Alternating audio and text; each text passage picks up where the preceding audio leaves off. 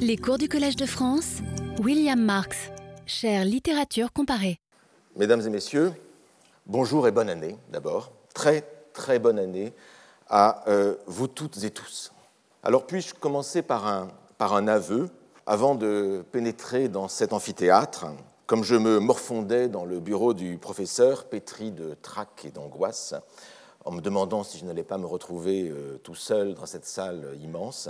La vraie question que je me posais n'était pas pourquoi y a-t-il des œuvres plutôt que rien, mais euh, une autre que je veux bien euh, reformuler devant vous et pour vous. Pourquoi y aurait-il du public plutôt que rien? Et comment est-il possible Comment est-il possible aujourd'hui en effet que tant de gens bravent le froid et le virus pour entendre parler de littérature? Quant au virus et au froid, je pense que toutes les précautions nécessaires sont Je vous invite, comme vous le savez, à garder le masque sur la bouche et sur, le nez. Je suis en principe le seul ici, l'orateur, à pouvoir euh, l'enlever. Mais votre présence ici, je dois le dire, euh, me rassure et me réconforte. Elle est un sujet euh, d'étonnement et d'admiration mais elle reste pour moi un mystère. Un mystère, donc, que je ne cherche pas à trop approfondir, sous peine d'en casser le ressort. Noël n'est pas encore si loin derrière nous, et trop d'enfants ont déjà cassé leurs jouets à vouloir en démonter le mécanisme. Je ne voudrais pas être un de ceux-là. Euh, votre présence m'est donc un miracle dont je rends grâce publiquement aux divinités, des lettres, aux muses, comme au dieu japonais, au kami, comme on dit au japonais, au dieu japonais des lettrés et des étudiants, Tenjin, autrement connu sous le nom de Sugawara no Michizane, son nom de mortel avant sa divinisation. C'est donc un miracle, votre présence, dont je prie instamment qu'il se renouvelle. Et je vois aussi dans votre présence une dimension plus politique. Les libertés qui nous sont encore laissées dans les, dans conditions actuelles, la liberté de, de circuler, la liberté de se réunir, la liberté d'apprendre et de s'informer, je crois important ces libertés de les utiliser, de les utiliser tant qu'elles sont là, car une liberté dont on n'use pas risque bien, à terme, de se scléroser et de mourir. Venir au Collège de France, c'est un bel acte, presque un acte militant, qui affirme le prix du savoir dans l'existence, et cela même doit être encouragé. Je vous en remercie. Et pour moi, je puis le dire déjà, l'année commence bien puisque je peux aujourd'hui vous retrouver intacts, sains et saufs, saines et sauves, après plus d'une année de cours sans public. Nous nous étions perdus de vue et nous voici à nouveau réunis pour communier dans les plaisirs et les problèmes que nous offre la littérature.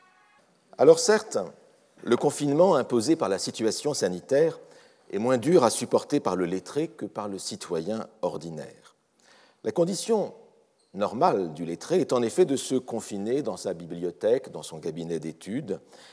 Et la période de confinement qui nous a été imposée a pu, un certain temps, être vécue par les lettrés que nous sommes, et par moi en tout cas, être vécue, cette période de confinement, comme une période bénie, une divine surprise, si je puis employer cette expression. Pendant un certain temps, un certain temps seulement. Car si le confinement est la condition normale de l'existence lettrée, cette condition normale n'en est pas pour autant une condition naturelle. Et voilà encore une occurrence de la différence bien connue entre la norme et la nature.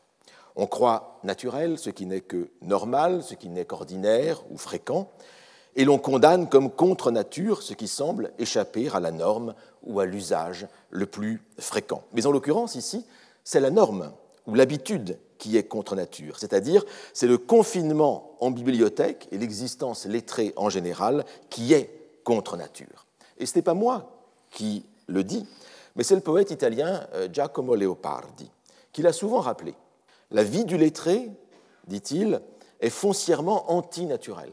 Les lettres participent à l'antiphysis, hein, l'antinature. Le lettré, en effet, s'abîme les yeux, il reste euh, assis toute la journée, il ne développe, il ne développe pas son corps, il ne va pas en principe, il ne fréquente pas les salles de gymnastique, il est sujet aux, maladies. Du moins, c'est ce que, c'est ce que Léopardi expérimentait dans son propre corps. Le confinement lettré est donc à la fois normal pour les lettrés et antinaturel. Et. Et s'il est vrai que dans les circonstances exceptionnelles que nous avons traversées, le lettré, la lettrée, les lettrés peuvent plus facilement que d'autres peut-être surmonter euh, l'isolement et la solitude contre nature qui nous sont imposés par le contexte sanitaire, environnés comme les lettrés le sont par les livres, par les textes, qui leur proposent un dialogue continuel. Néanmoins, néanmoins, le partage et la rencontre physique n'en sont pas moins des nécessités naturelles. Des nécessités que nous ne pouvons pas abdiquer trop longtemps sous peine de nous amputer d'une partie essentielle de l'existence. L'être humain, même lettré, est, comme disait Aristote, un animal social, zoon politikon. La nature humaine du lettré finit donc par prendre sa revanche sur sa nature antinaturelle et par lui imposer les exigences du retour dans la société et dans la rencontre. Celle-là même, cette exigence et ce retour dans la société, cette rencontre que nous faisons aujourd'hui pour un bonheur que j'espère partager et partager pour longtemps. Alors, le cours de cette année, intitulé À la recherche des œuvres perdues, ne rend pas seulement hommage par son titre au chef-d'œuvre de Marcel Proust, dont nous commémorons cette année, en 2022, le centenaire de la disparition. Le titre, par ailleurs, et certains auditeurs malicieux euh, l'ont noté, le titre fait un clin d'œil au film de Steven Spielberg de 1981, Les aventuriers de l'Arche euh, perdue. Cela dit, il n'y aura pas beaucoup plus qu'un euh, clin d'œil à ce film et je ne, viendrai pas ici avec un Stetson et un fouet. Mais outre ces allusions et hommages assumés, le cours de cette année s'inscrit dans la continuité de celui de l'an dernier qui portait sur les bibliothèques invisibles. Alors, puis-je faire appel à vos souvenirs? Vous n'étiez pas là, certes, par force, mais toutes les séances furent enregistrées, elles sont toujours en ligne, un peu de publicité, sur le site du Collège de France, dans les flux audio et vidéo, et elles seront dans les prochains jours diffusées sur France Culture. Vous n'étiez pas là physiquement, mais si vous avez suivi le cours à distance, vous vous souvenez peut-être que la dernière leçon, intitulée Le canon et l'oubli, se concluait par une réflexion sur la fonction en quelque sorte apotropaïque, pour parler de manière un peu pédante, c'est-à-dire défensive en grec, hein, euh, apotropaïque, c'est-à-dire visant à détourner une menace. Et donc la fonction, euh, elle parlait, il y avait une réflexion sur la fonction apotropaïque de la canonisation des œuvres, autrement dit, la canonisation, c'est-à-dire l'inscription des œuvres dans une mémoire officielle ou institutionnelle, sociale, religieuse, scolaire, académique, etc. Il y a en effet différents types de canons et euh, différents usages de ces canons. La canonisation est le moyen que trouvent les sociétés ou les communautés humaines, non seulement pour remédier à un oubli passé. Et quand je dis oubli passé, je, je mentionne, je désigne en fait l'oubli qui a précédé le moment même de la canonisation historique. Donc la canonisation vise non seulement à remédier à un oubli passé, mais aussi et peut-être surtout à prévenir un oubli futur. La canonisation crée le passé, elle crée un passé, un passé possible. Le canon se donne comme le passé et parfois même comme la totalité du passé. Si je vous pose la question, euh, connaissez-vous la tragédie grecque? Sans doute me direz-vous oui, oui parce que, et vous le direz oui avec assurance, oui parce que vous avez lu Échille, Sophocle et Euripide. Or, Échille, Sophocle et Euripide ne sont pourtant que les produits d'une canonisation drastique qui a éliminé des dizaines d'auteurs et des centaines d'œuvres. Mais Échille, Sophocle et Euripide ont pris pour nous toute la place. Ça, c'est le pouvoir de la canonisation. La canonisation est donc prise en tenaille entre deux angoisses, celle de l'oubli qui la précède et celle d'un oubli à venir. La canonisation efface l'oubli qui l'a précédé, elle fait, comme si elle nous permettait de remonter à l'origine, une origine qui du reste est le plus souvent euh, mythifiée. Et c'est le cas c'est le cas d'Esdras, que je rappelais dans, ma dernière leçon, la, dernière leçon de l'an dernier.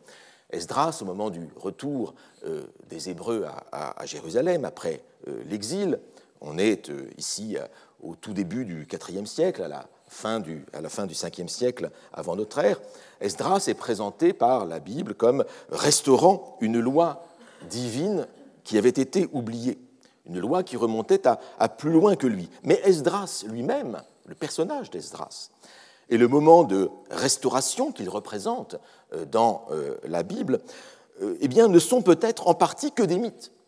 Des mythes qui ont été créés un ou deux siècles plus tard pour renvoyer la légitimité d'un texte sacré enfin officiellement établi à un moment encore plus ancien de restauration.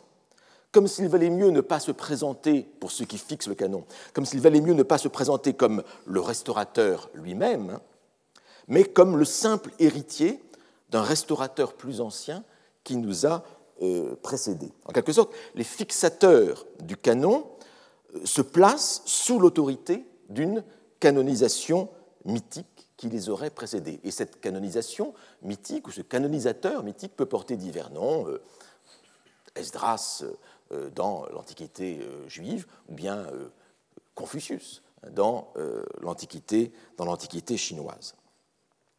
Cette manière de procéder, euh, c'est ce que j'appellerais, avec un néologisme dont vous me pardonnerez euh, l'invention, c'est ce que j'appellerais l'antiquisation du canon. L'antiquisation du canon, à savoir le fait de rendre l'histoire de la constitution du canon plus ancienne qu'elle n'est en réalité. Et cet effacement de l'oubli, cette sacralisation d'un moment prétendument originaire, ne sert en vérité qu'à accroître la prégnance mémorielle du canon qui nous est ainsi transmis. Car en effet, comment, oserions-nous oublier des œuvres dont on nous a fait croire, par cette canonisation mythique, dont on nous a fait croire que ces œuvres remontent à l'origine? Une telle négligence deviendrait un crime. L'effacement, donc, l'effacement de l'oubli passé par le canon, cet, oubli passé qui précède le moment de la canonisation, contribue donc à préserver contre un oubli à venir. En créant l'illusion d'une origine dont elle aurait maintenu la mémoire, la canonisation sert, si je puis dire, de préservatif contre l'oubli. Mais la canonisation est aussi une nécessité physiologique, car la sélection des œuvres est le seul moyen de maintenir leur présence dans une mémoire humaine forcément limitée. La canonisation est donc un mal nécessaire. Et je voudrais ici renvoyer, pour euh, développer euh, ce point de la canonisation, euh, vous pourrez le faire vous-même, en, vous reportant aux analyses de l'égyptologue Yann Assmann dans son très grand livre hein, sur la mémoire culturelle paru en 2010. Voilà pour la canonisation. Mais il appartient, vous vous rendez compte, aux lettrés, il appartient aux philologues, aux critiques, aux historiens, aux penseurs en général, de remettre en question le bien fondé de cet héritage trop parfait, de ce tri opéré, comme on dit, par le temps. On parle du tri euh, opéré par le temps. Il faut s'intéresser à tout ce qui a été laissé de côté par la canonisation, ce qu'on pourrait appeler d'une formule bien connue, les oubliés de l'histoire. Les oubliés de l'histoire. Et tel est le travail que je tente d'entreprendre et de poursuivre devant vous cette année.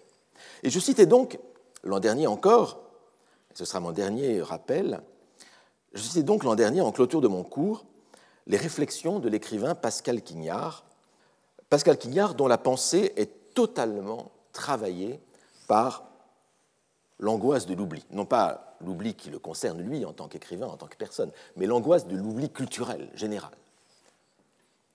Dans le 53e des petits traités, Pascal Quignard soumet à la critique l'idée faussement rassurante de l'existence d'un tribunal du, temps, hein, ce fameux tri opéré par le temps. Hein.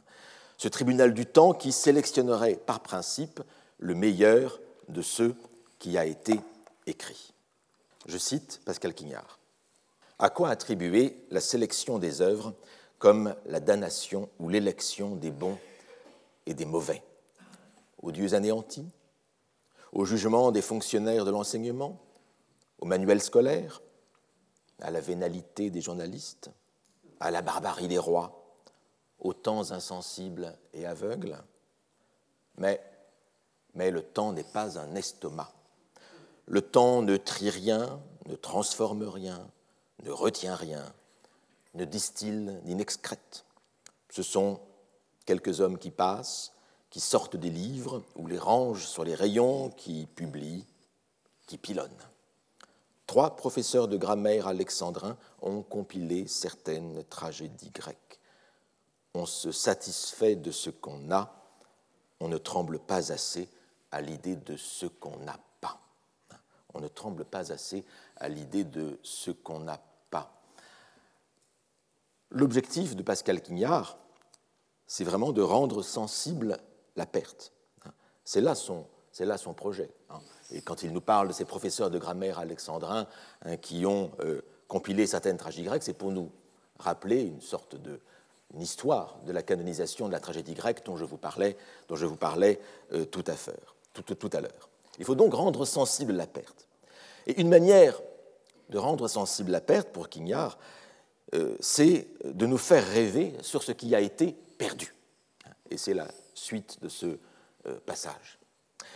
Il existe des livres sublimes qui n'ont jamais été lus et qui ne le seront jamais. La plus grande part des livres qui ont plus de trois millénaires ont encore à être déchiffrés. Des livres qui étaient médiocres ont connu et n'ont pas cessé de connaître de nouvelles et fréquentes assiduités. De nouvelles et fréquentes assiduités. Plus ils étaient portés à plaire au souvenir du désir des êtres que nous avions enviés, plus ils étaient nimbés de ce désir, et moins ils nous étaient dédiés. Aussi, à force de lire dans le regard de ceux que nous aimions ce qu'il nous fallait lire, les livres tombent des mains. La formule est, belle et signifie ceci, c'est que la succession des générations, le fait que chaque génération euh, essaie de plaire à ses maîtres.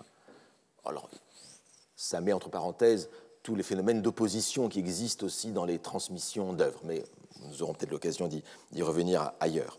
Mais la succession des générations ici, au lieu de sélectionner le meilleur, selon Quignard, en vérité écrète le meilleur. Elle écrète le meilleur, elle élimine le plus original et elle conserve au terme du processus, par un nivellement progressif des qualités, ce qui n'est en réalité que le plus médiocre, ce qui plaît à tous. Et Pascal Quignard met ainsi en pièces le mythe classique, le mythe classique de la sélection naturelle des œuvres, de leur sélection esthétique, de la postérité. On ne tremble pas assez à l'idée de ce qu'on n'a pas, nous dit Pascal Quignard. Eh bien, le projet du cours de cette année consiste précisément à prendre au mot cet avertissement de l'écrivain. Le cours de cette année consiste à nous inviter à trembler à l'idée de ce qu'on n'a pas, en rendant plus substantielle cette idée de ce que nous n'avons pas. Qu'est-ce qu'on n'a pas, justement? Qu'est-ce qu'on n'a pas? Qu'est-ce qui n'existe plus? Qu'est-ce qui nous manque? Et en disant qu'est-ce qui nous manque, je m'avance déjà un peu trop, parce que ce qui nous manque nous est encore un petit peu présent, au moins sous la forme du regret. Et c'est déjà quelque chose que d'avoir le sentiment d'un manque. Mais, il y a pire manque celui dont nous n'avons pas conscience, le manque de ces œuvres dont la disparition ne nous, ne nous pose aucun problème, dont la disparition ne nous empêche pas de dormir, précisément parce que nous ne savons pas qu'elles nous manquent. Le projet paradoxal de ce cours est donc de créer en vous un sentiment de manque de vous inquiéter, de vous laisser un peu moins satisfait de ce que vous croyez être les bases culturelles de notre civilisation, de faire surgir un peu de vide dans un paysage d'œuvres, un paysage d'œuvres qui nous paraît déjà si plein, dans des bibliothèques dont les étagères nous semblent déjà croulées de livres, des bibliothèques avec lesquelles nous avons déjà fort à faire. Et en effet, en effet, n'avons-nous pas déjà assez de livres qu'il nous faille en plus chercher ceux qui auraient été perdus Ne pourrions-nous pas tout de même nous reposer sur l'existant? Ce serait tout de même plus confortable, plus simple. Irais-je toutefois jusqu'à reprendre pour mon compte, pour le compte de cette chaire du Collège de France, le mot d'André Gide, le mot fameux d'André Gide s'exprimant en tant qu'écrivain? Inquiéter, inquiéter, tel est mon rôle. Eh bien oui, inquiéter, c'est mon rôle, mais non pas de manière gratuite, pour le plaisir d'inquiéter, car il y a un savoir positif à retirer de cette interrogation. La science consiste justement à questionner les évidences, l'évidence de ce qu'il y a là, sous nos yeux, et qui nous cache tout le reste. Hein. Et parfois, le caché, le perdu, c'est ce que nous verrons, le caché, le perdu, nous aidera à mieux comprendre euh, l'existant.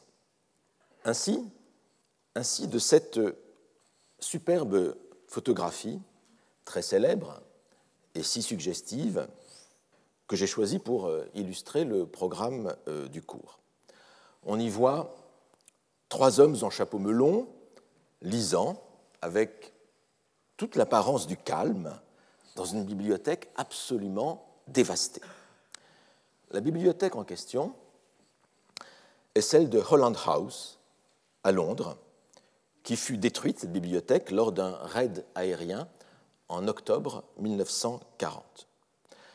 Holland House était un célèbre château du, euh, XVIIe siècle, excusez-moi, dans le quartier chic de Kensington. Euh, qui avait un, château qui avait joué un rôle dans l'histoire euh, culturelle et, politique du pays. Joseph Addison, le fondateur du Spectator, au début du XVIIIe siècle, y avait vécu. Les Whigs hein, s'y réunissaient au XIXe siècle. Voilà pour cette photo célèbre. Et cette photo célèbre, magnifique, il faut le dire, est une mise en scène. C'est une mise en scène euh, organisée par le ministère britannique de l'information. Les premières photos de ce désastre, de ce bombardement qui étaient parues dans les journaux, montraient un décor en vérité beaucoup plus désordonné. Beaucoup plus désordonné, avec euh, des débris en tous sens. Voilà les photos qui apparurent en premier dans les journaux, dans le Times, en Angleterre et aux États-Unis.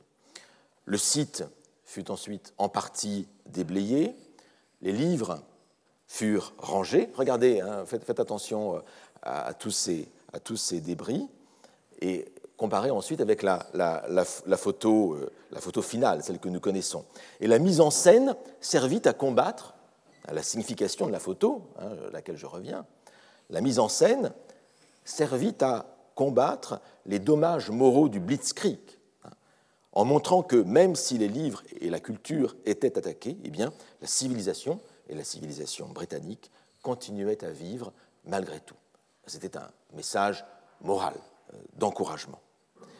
Eh bien, le pouvoir suggestif d'une telle image est tel qu'elle continue à nous hanter encore aujourd'hui à rester pertinente. Et c'est la raison pour laquelle je l'ai choisie pour illustrer ce cours. Je trouve l'image tellement belle, tellement, euh, tellement, tellement forte. Mais ce que montre surtout la photo, ce que montre aussi cette photo, dans un niveau un peu méta, c'est qu'il y a un traitement, il existe un traitement esthétique de la perte des œuvres. Un traitement esthétique de la perte des œuvres qui est susceptible de nous toucher. En vérité, la perte des œuvres n'a rien d'esthétique en elle-même. Je vous montre la photo initiale du bombardement. Il y a là un caractère chaotique, hideux, qui ne suscite aucun désir. Et même ce caractère chaotique engendrerait un sentiment de laideur, réellement. Mais il existe, il existe une sublimation esthétique de la perte, et ce traitement esthétique est aussi une manière de combler le vide occasionné par la perte. Eh bien, l'objectif du cours consistera justement à passer en revue différents types d'œuvres perdues, d'une part, mais aussi mais aussi les moyens divers de remédier à de telles pertes. Et je passe en revue brièvement le, programme du cours et du, et du, et du, euh, et du séminaire, mais euh, le séminaire permettra justement d'élargir le panorama donné par le cours. Il y aura d'abord les quatre séances de séminaire données par Antoine Compagnon, et je vous prie de bien noter que le 18 janvier, il n'y aura pas de cours, mais il y aura les deux heures de, séminaire données par Antoine Compagnon. Puis Pascal Quignard lui-même viendra le 1er février développer cette idée du perdu euh, qui est si récurrente dans son œuvre et dans sa pensée. Puis ce sera le tour de l'éditrice euh, Claire Pollan, qui est si soucieuse dans sa maison d'édition d'éditer des œuvres inconnues et retrouvées de la littérature française du XXe siècle. Le 15 février, je ferai venir du Mali ce qu'on pourrait appeler un véritable héros, euh, le grand sauveteur des manuscrits spirituels de Tombouctou, ces manuscrits qui étaient menacés d'autodafé par les terroristes islamistes, à savoir donc Abdelkader Haïdara. Puis, le 8 mars, Roger Chartier, que je ne présente pas, nous parlera d'une pièce perdue de Shakespeare, Cardenio. Le 15 mars, la musicienne Claire Baudin évoquera la découverte de musique perdue ou oubliée composée par des femmes. Puis, à la séance suivante, Éric Turquin, célèbre expert de tableaux anciens sur la place de Paris, nous expliquera comment on fait pour redécouvrir et identifier des tableaux perdus de grands maîtres, par exemple Caravage. Ce n'est pas donné à tout le monde de trouver un Caravage, un nouveau Caravage. Autre question, que se passe-t-il quand tout un genre littéraire tombe dans l'oubli? Eh bien, ce sera la question posée le 29 mars par, par Catriona qui tâchera de ressusciter la poésie perdue du XVIIIe siècle, puisqu'on dit souvent que le XVIIIe siècle n'est pas un siècle poétique. Et enfin, dernière séance de séminaire, le 5 avril, Sophie Rabot réfléchira à l'œuvre qui aurait pu naître d'une rencontre de James Joyce avec l'archéologue Théodore Reinach, car l'imagination, la fiction figurent aussi parmi les moyens à notre disposition pour restaurer les œuvres perdues. Je voudrais compléter cette présentation du programme du cours et du, et du séminaire par quelques indications très rapides bibliographiques qui se limiteront à trois titres. Le titre le plus, fondamental, auquel je vous renvoie très volontiers avec plaisir, c'est le livre de Judith Schlanger, Présence des œuvres perdues, paru chez Hermann en 2010, qui est un très beau livre, très intelligent, très élégant, comme tout ce qu'écrit Judith Schlanger, qui est l'une des grandes plumes de la critique littéraire, philosophique euh, contemporaine. Et c'est vraiment une référence fondamentale sur, ce thème des œuvres euh, perdues. Il m'a beaucoup servi pour ce cours, même si je ferai des choses un petit peu, un petit peu différentes. Autre référence, très accessible celle-là, euh, parce qu'elle est disponible gratuitement en ligne sur le site Fabula, c'est ce numéro euh, spécial de la revue Fabula LHT euh, qui s'intitule La bibliothèque des textes fantômes, dirigée par Marc Escola et Laure Despréto. Vous pouvez y retrouver très, vous pouvez y, vous y reporter très facilement et il y a énormément d'articles tout à fait passionnants sur des sujets très divers et je trouve que c'est un, très belle manière de, traiter cette question de la bibliothèque des textes, textes fantômes. Donc vraiment très riche et très, et très passionnant. Dernier titre, beaucoup plus spécialisé, beaucoup plus récent aussi, date de 2020. C'est le livre de Richard Ovenden, qui est l'actuel directeur de la Bodleian Library à Oxford, donc la, grande bibliothèque universitaire euh, d'Oxford. Burning the Books, A History of the Deliberate Destruction of Knowledge. Hein. Brûler les livres, une histoire de la destruction euh, concerté, délibéré euh, du savoir, de la, connaissance, paru chez Harvard University Press donc en, 2020. Donc ça parle donc vraiment des incendies de livres, des destructions systématiques et volontaires de livres, qui, font partie du sujet que je traiterai, mais c'est vraiment quelque chose de très très spécialisé euh, par rapport à, la thématique beaucoup plus large en vérité des, œuvres, des, œuvres, des œuvres perdues. Donc mon sujet est quand même beaucoup plus large que les destructions volontaires, volontaires d'œuvres. Voilà pour les quelques indications bibliographiques. Il y aurait aussi quantité d'autres livres ou textes à, mentionner, mais enfin, je ferai peut-être cela euh, au fil, au, fil du, au fil du cours. Alors, en 1714, le philosophe Leibniz rédigea ses principes de la nature et de la grâce fondés en raison. Et c'est dans ce, cet ouvrage qu'on trouve exprimé de la manière la plus explicite la question métaphysique fondamentale, la question qui fonde toute interrogation sur l'être, depuis les origines de la philosophie occidentale. On en avait d'autres formulations euh, dans le Parménide de Platon, par exemple, hein, mais là, on a une formulation qui est plus moderne et plus, franche et plus, plus directe pour nous. Je cite Leibniz. La première question qu'on a droit de faire sera pourquoi il y a plutôt quelque chose que rien? Car le rien est plus simple et plus facile que quelque chose. De plus, supposer que des choses doivent exister, il faut qu'on puisse rendre raison pourquoi elles doivent exister ainsi et non autrement. Voilà ce qu'écrivait Leibniz en français dans le texte, hein, je vous rappelle, puisque Leibniz écrivait en français, quoique, quoique allemand. Alors, commentons brièvement euh, euh, ce passage célèbre de Leibniz. Pour Leibniz, effectivement, le rien, c'est un peu un présupposé de sa pensée. Le rien est plus simple et plus facile que quelque chose. En, soi, ce présupposé est discutable, parce qu'une bonne partie de la pensée d'Extrême-Orient, justement, dans le bouddhisme, dit exactement le contraire, en tout cas est basée sur le principe adverse, à savoir que le rien ou le vide est plus difficile à obtenir que le quelque chose. Mais nous pouvons laisser pour l'instant de côté ce, ce point. Mais reprenons l'argument l'argument de Leibniz. Si donc le rien est plus simple et plus facile que quelque chose, alors, nous dit Leibniz, se posent deux questions successives. Et ces deux questions figurent dans le texte. D'une part, pourquoi y a-t-il quelque chose?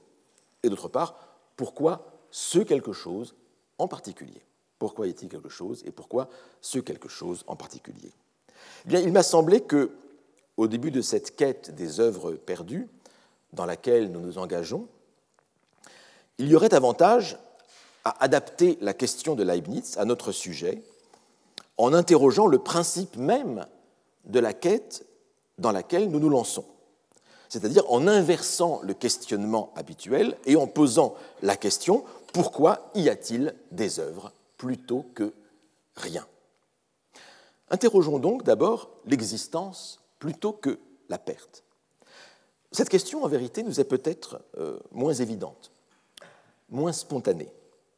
Car si nous essayons de voir clair en, nous-mêmes, la notion d'œuvre perdue, en vérité, ne nous pose pas de problème a priori. Et de plus, comme nous le verrons, cette notion d'œuvre perdue satisfait tout un imaginaire qui est très prégnant dans notre culture. Il y a toute une mythologie de l'œuvre perdue dans la fiction, dans la littérature, et ailleurs.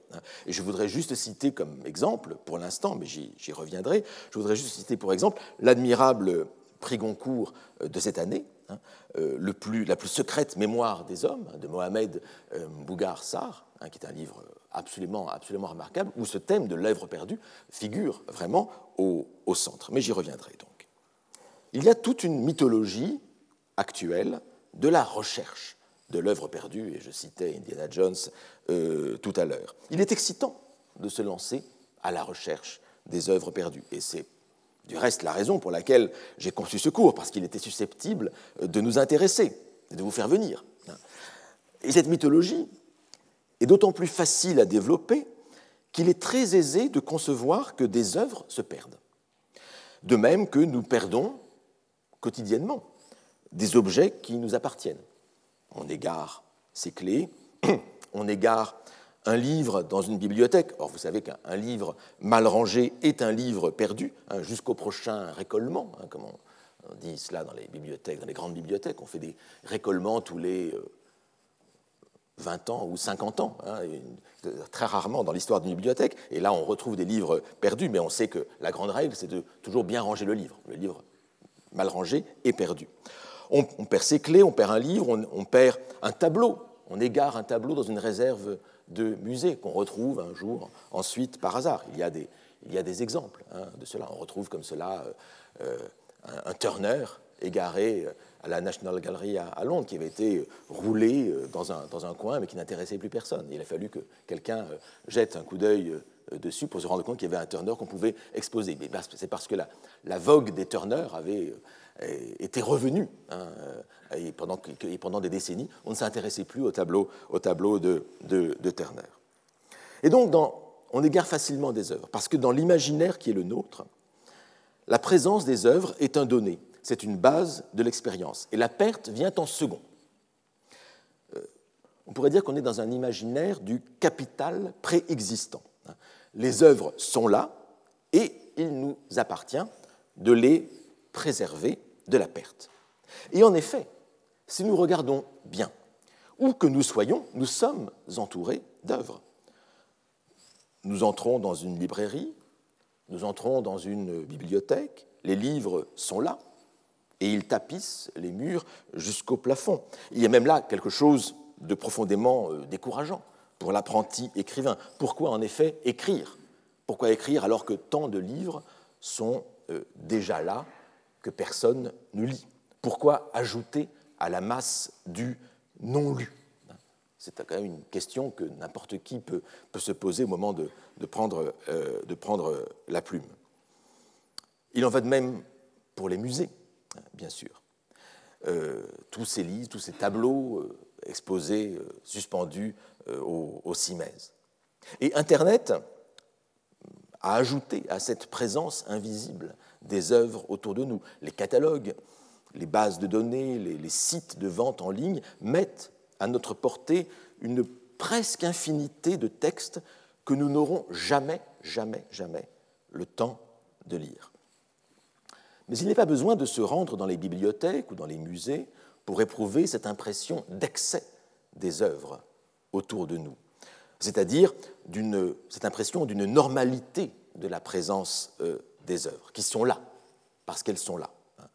Les œuvres sont là, et cela nous paraît normal. Il suffit de se promener dans la rue, dans les rues de n'importe quelle ville, dans les rues de Paris en particulier, pour s'apercevoir que les œuvres, les œuvres sont partout il y a bien sûr les églises, il y a les beaux édifices, les, bâtiments euh, historiques, bien sûr, mais pas seulement. Car tout, tout tente aujourd'hui à être patrimonialisé. Tout le mobilier urbain, les lampadaires, les, les toits de zinc, euh, les bouches du métropolitain dessinées par Hector Guimard, dont les dernières furent sauvées dans les années 1960, alors qu'on ne s'y intéressait pas auparavant, qu'on les détruisait peu à peu, les fontaines Wallace, euh, les colonnes euh, Maurice, les kiosques à journaux, les, bancs verts des jardins publics, etc. Tout tente à être patrimonialisé. Et vous le savez, une usine, un terril, hein, tout peut devenir une œuvre à sauvegarder. Le champ du patrimonialisable est virtuellement sans limite. Euh, mais la conscience de l'existence euh, des œuvres, la conscience que nous avons à faire à des œuvres, n'est pas une conscience permanente. On se rend compte qu'on vivait au milieu d'œuvres précisément au moment où l'on projette de nous retirer l'objet en question ou de le modifier. C'est par exemple au moment où la municipalité projette de changer la couleur des kiosques à journaux, de passer du vert sombre typiquement parisien au gris clair, qu'on se rend compte que ah, quelque chose faisait œuvre. Œuvre, c'est-à-dire quoi? Œuvre, c'est-à-dire que l'objet qui nous était jusque-là indifférent, devant lequel nous passions sans nous arrêter, cet objet indifférent devient subitement une entité présente à notre esprit, une réalité mentale, j'insiste hein, sur ce terme, mentale, une réalité mentale douée de certaines qualités, des qualités esthétiques, sentimentales, culturelles, historiques, etc. Et je voudrais en profiter pour euh, rendre ici hommage, me référer en fait, aux analyses de Maurice Alvax dans La mémoire collective, son livre posthume paru en 1950. Je cite ici Alvax. Si, entre les maisons, les rues et les groupes de leurs habitants, il n'y avait qu'une relation tout accidentelle et de courte durée, les hommes pourraient détruire leurs maisons, leurs quartiers, leurs villes, en reconstruire sur le même emplacement une autre, suivant un plan différent. Mais, si les pierres se laissent transporter, il n'est pas aussi facile de modifier les rapports qui se sont établis entre les pierres et les hommes. Lorsqu'un groupe humain vit longtemps en un emplacement adapté à ses habitudes, non seulement ses mouvements, mais ses pensées aussi se règlent sur la succession des images matérielles qui lui représentent les objets extérieurs. Supprimer maintenant, supprimer partiellement ou modifier dans leur direction, leur orientation, leur forme, leur aspect, ces maisons, ces rues, ces passages, ou changer seulement la place qu'ils occupent l'un par rapport à l'autre. Les pierres et les matériaux ne vous résisteront pas, mais les groupes résisteront. Et en eux, c'est à la résistance même, sinon des pierres, du moins de leurs arrangements anciens, que vous vous heurterez. Sans doute, cette disposition antérieure a été autrefois l'œuvre d'un groupe. Ce qu'un groupe a fait, un autre peut le défaire. Mais le dessein des hommes anciens a pris corps dans un arrangement matériel, c'est-à-dire dans une chose. Et la force de la tradition locale lui vient de la chose dont elle était l'image. Tant il y vrai que, par toute une partie d'eux-mêmes, les groupes imitent la passivité de la matière inerte. Les groupes imitent la passivité de la matière inerte. Alors tout pourrait être euh, et devrait être commenté dans ce passage euh, magnifique hein, euh, d'Alvax.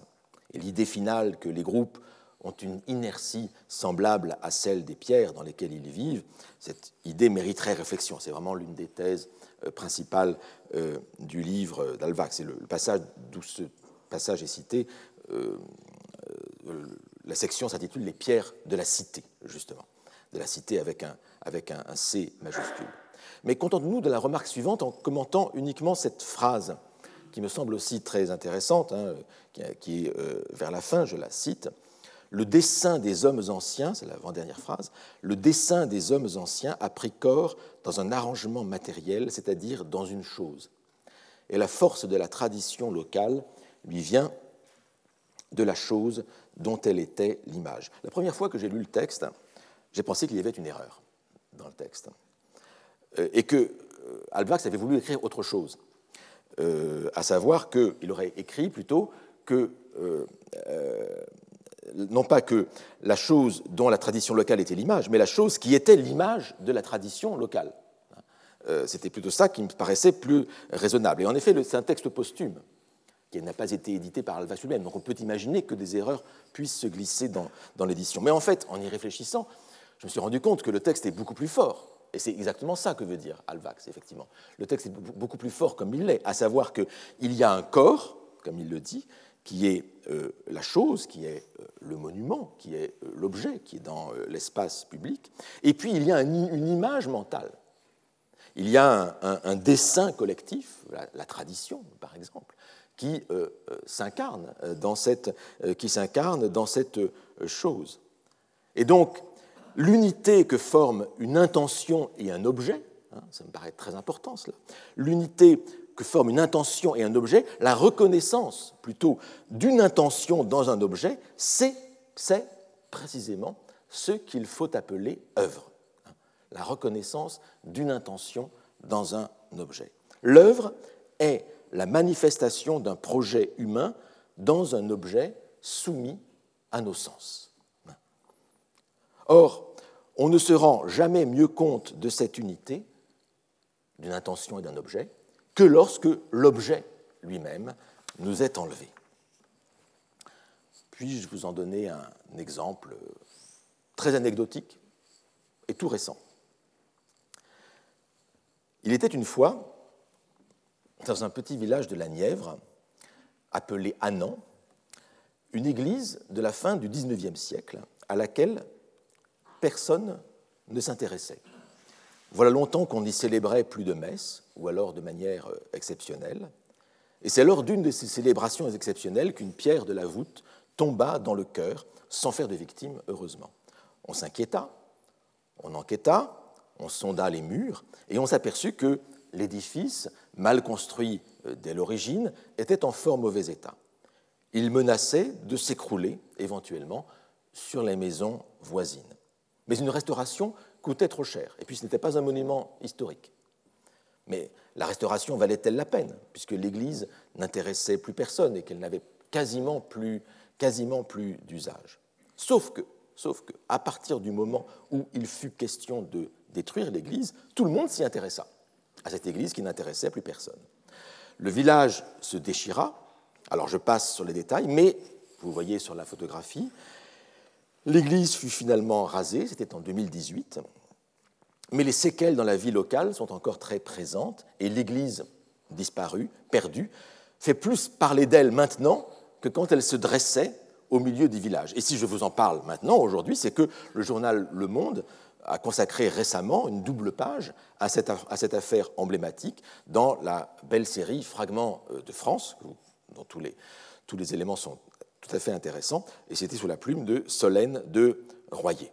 Donc voilà le petit exemple hein, de euh, cette reconnaissance d'une intention dans un, un, objet au moment où on nous enlève l'objet.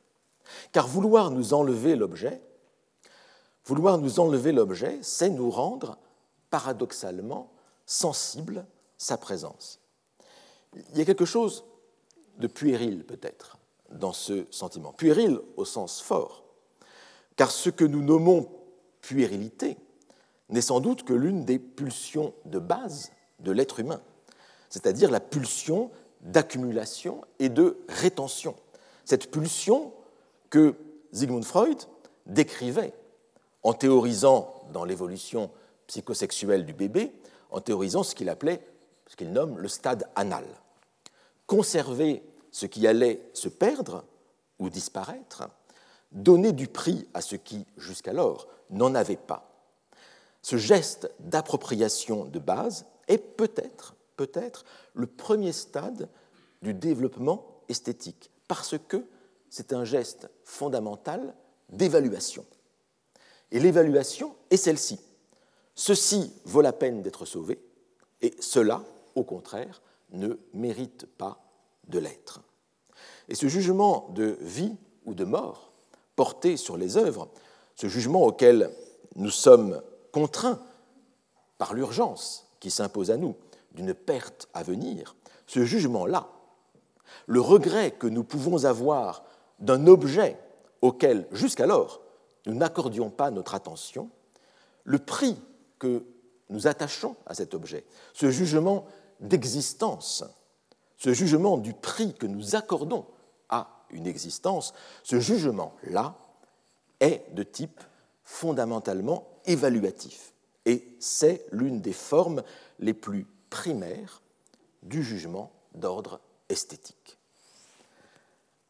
Les œuvres sont là, autour de nous, et ce n'est pas que nous n'y faisions pas attention, car, comme je viens euh, de le dire, elles se rappellent à notre attention à partir du moment où elles se dérobent à notre champ visuel, où elles se dérobent à notre univers familier. Et vous aurez remarqué que je prends ici comme modèle, de manière préférentielle pour l'instant, les œuvres d'art visuelles, parce qu'elles ont l'avantage de s'imposer à nos sens. Les œuvres littéraires ont une présence plus élusive, une présence moins matérielle, et leur disparition est beaucoup plus discrète et progressive en général. Et elles ont aussi cet avantage d'être reproductibles, ce qui n'est en général pas le cas des œuvres euh, visuelles. Bref, les œuvres sont là, autour de nous, mais nous n'interrogeons jamais le fait même de leur présence, sauf au moment où elles s'apprêtent à disparaître.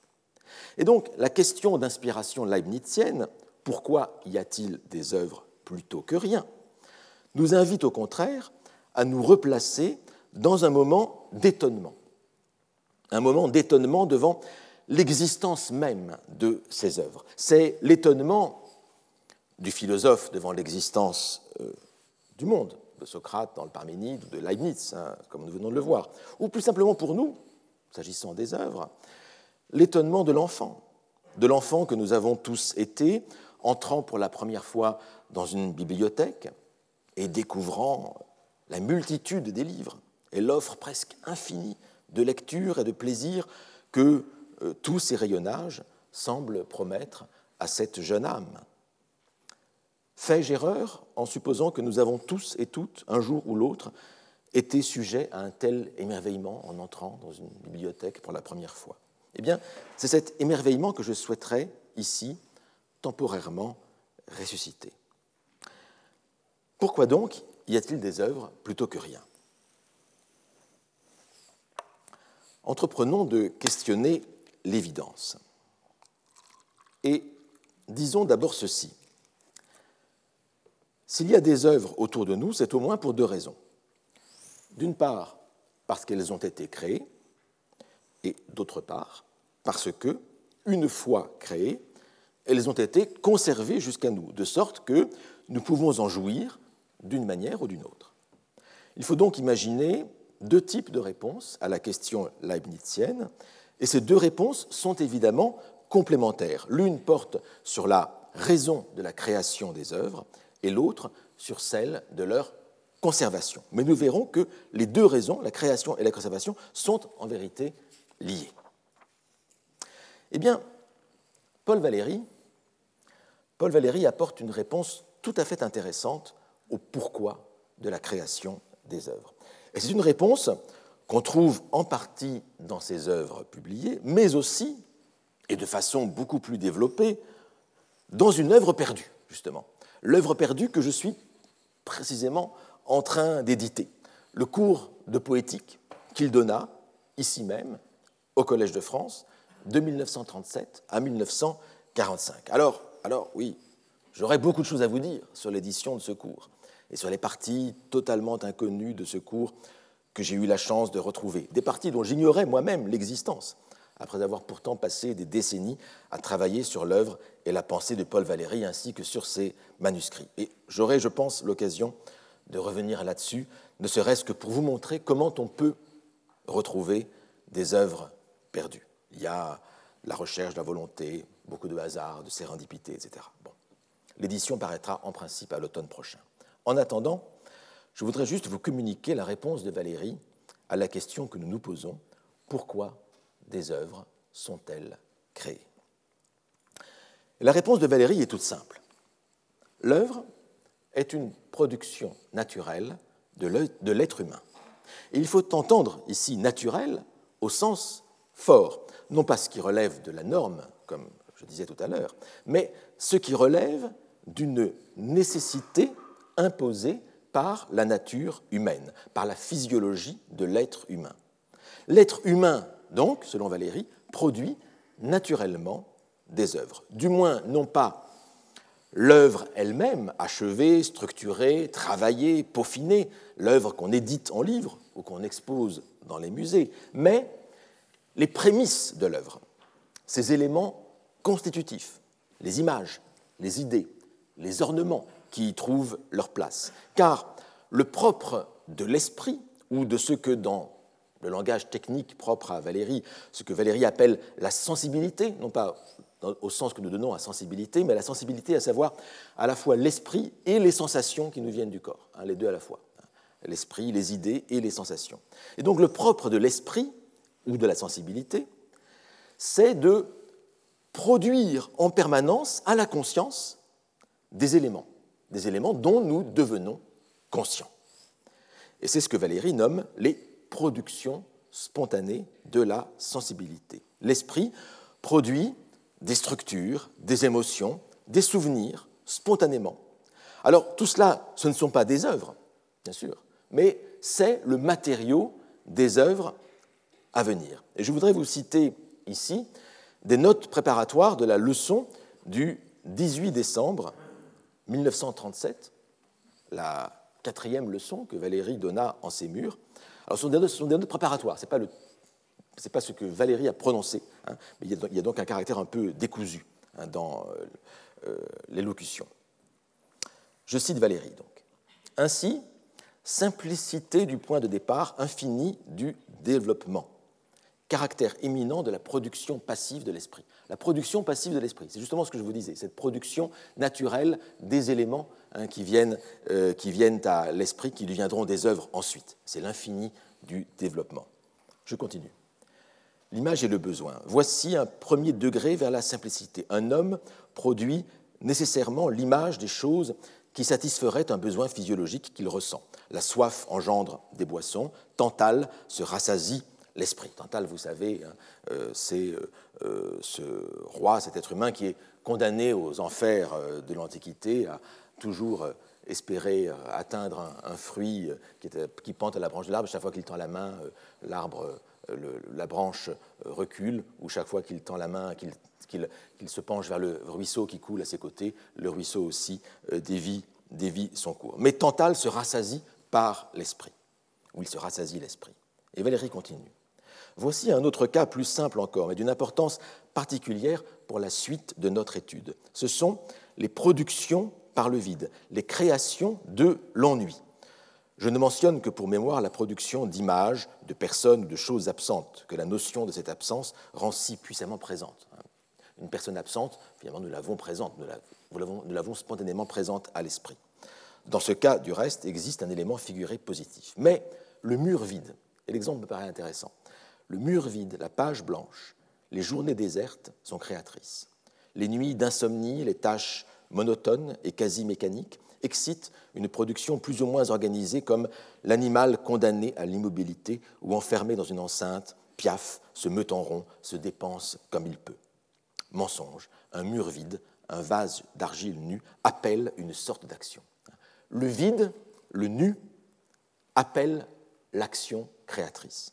Le besoin crée des images et des succédanés d'ordre mental, un Tantale se rassasie l'esprit, mais le vide aussi se remplit naturellement.